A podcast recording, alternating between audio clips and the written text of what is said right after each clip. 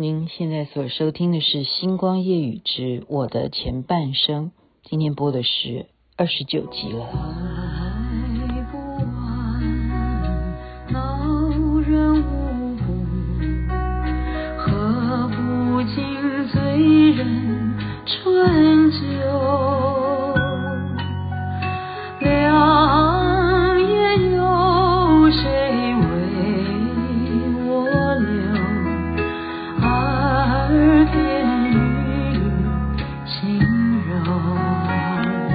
最后一页，蔡琴所演唱的，其实这也是《金大班最后一页》这部电影的主题曲。今天您听到的是《星光夜雨之我的前半生》徐雅琪的故事的第三十集了。为什么要播这首歌？因为继昨天的话题，很多的朋友都私讯我说。你根本就没有讲得很清楚。其实我们很好奇，你到底去泰国玉到底发生什么事情，你都没有交代耶。那我们也很想听你后来又发生些什么其他的事情。我是没有交代得很清楚啊。可是呢，从那一次我才真正的了解这样的行业啊。所以刚刚播这个歌曲，我就回想起来，在我念。世新的时候，因为我本来在国中就有话剧比赛嘛，那我进了世新，当然要参加话剧社。那时候我第一次参与演出的剧码，大家猜是什么戏码？竟然就是改编这一部啊金大班的最后一页，白先勇的这个作品。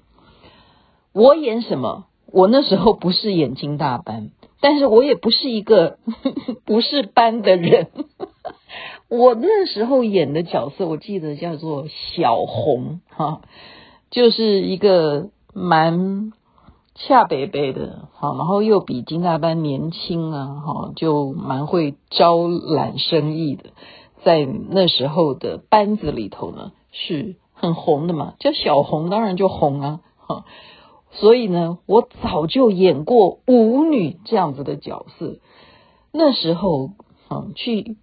揣摩这样子职业的人呢，只是演戏，哪里知道到底他们的实际的生活是什么样的状况？到底迫于什么原因要做这样子的职业？还是说真的这样子的工作是属于啊赚钱比较比较比较快速吗？不知道啊。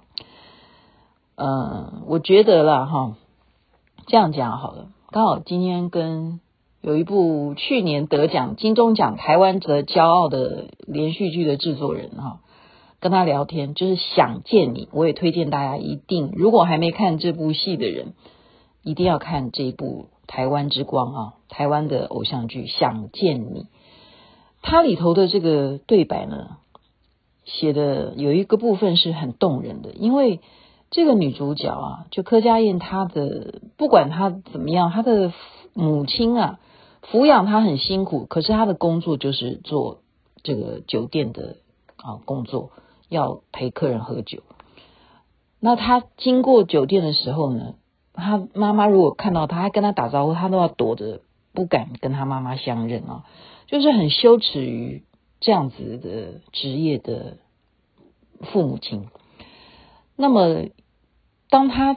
有一天，他却反省啊，就是他回到那个角色，他就是时光倒流的这种戏嘛，他就回到那个角色，他就来教导他的弟弟，他告诉他说，其实我们要想想看，妈妈每天都酒醉这样子回家，他其实代表着生命中他有一个最重视的部分。然后他弟弟就问他，他重视的到底是什么？他说呢，代表着。他没有重视他的名誉，他不重视别人看待他的眼光，他重视的是他要守护的孩子，因为他这样子的工作所赚来的收入可以来守护他的家人，所以那才是他最重视的东西啊！看他这样子的，有时候身体不舒服也要去工作啊，也要陪笑脸啊。其实我们应该要体谅一下妈妈。我就看这段内容，我就想起来，我刚好讲 这样子的职业泰国语。同样，这些女生她们在橱柜里头，就等着你今天叫哪一个人的号码。我们讲白了就是这样子，你挑哪一个，那他就怎么样？他就会有钱赚。你点了他，然后他就怎么样？就帮你服务，就去房间 哈，就帮你服务。你你想要怎么样？其实就是你花了钱，你想要怎么样就怎么样，就是这样子的一种工作性质。那他们叫做泰国浴，就是就是所谓的洗澡啦。那你觉得洗澡要怎么帮你服务呢？啊，所以女生帮女生洗，还有什么好洗的？这样懂我的意思吗？就是整部车的人后来就认为说啊，原来这个女的有这个嗜好，她喜欢女的，就是这样子。所以这些男的还需要理我吗？就不需要理我了，因为这个女的是喜欢女的，然后我就被误会了。我没有不喜欢女的，诶，我现在说实在的，我为什么不能喜欢女的呢？现在是什么时代？现在台湾是不是是非常非常多的骄傲？我们很多事情都抬头了，我们都抬头挺胸，所以喜欢女的也没有罪过啊。然后再来一点是，他们用这样子的方式去工作啊。我在年轻的时候饰演这样的角色，然后这个舞女啊，陪人家跳舞啊，然后我还要演的叼一根烟呐什么的。实际上，真的现在的呃这种店的。工作的小姐是长那个样子吗？我现在看我以前的照片，我都快笑出来了。可是有一点，我必须要讲的是，我昨天有说，后来我又干了一个这样子的事情，就是一种好奇。我说过，我这个人是没有尝试过的事情，我都想要去尝试一下。我又再来一次，就跟公司要求说，请让我再一次的放假，因为我需要充电。很多时候，当我脑筋里头永远只是看报纸得来的讯息，那不是真实的。我必须要亲自到了那个地方，然后去看看有什么风土人情，我也许可以增加我一些创意的来源哈。那这一回呢，我选择的是要坐飞机要久一点的地方，那就是夏威夷。哇，又是一模一样，我可以用一模一样的情况，就是完全。不认识旅行社任何一个人，导游是谁？我不去记他的名字，只要记得他的联络电话、紧急电话就好。然后全团的人没有半个认识。再来呢，就是我们在年轻的时候，因为很快就当上制作人，我们忽略了在。人格成长的部分，其实每一个人都是有一种少年维特的烦恼，大家不觉得吗？就是你根本没有什么好哀伤的，可是你却会呃，忽然有一天觉得自己有一点优柔寡断啊，就没事在那边无病呻吟啊。其实每一个人在他的心里、内心层面是有这种细胞在里头，就是可能就是来自于原始我们的 DNA，因为我们人类就是活在那种不确定的那一。种危险状态，因为也许会发生什么洪水啊，也许会发生野兽来侵袭呀，你随时都处于不是一种很安全哈，就是一种不安，然后要多愁善感。这个时候呢，我要尝试什么能够让我去做一些以前没做的事情。好，刚好就有一个呃旅行社的一个人。不知道他从是怎么样是有钱法哈，现场就在呃免税商店的时候买的，就是免税商店买的 XO。当天晚上呢，他跟我坐同一桌，他说今天就这样子吧，我们既然来到了夏威夷这个地方啊，又看了这么多呃大家都热情如火，对不对？我们是不是也可以开心一点？他就把他的 XO 就打开了。就请我们大家喝。小妹我呢是从来不喝酒的。好，我虽然已经当上电视制作人，我是从来不喝酒。我没有时间喝酒啊，应该这样讲，我也不能喝酒啊，因为我每天都要工作。你喝什么酒啊？你也没有这个必要要去喝酒，也没有必要要你去跟谁应酬啊，没有。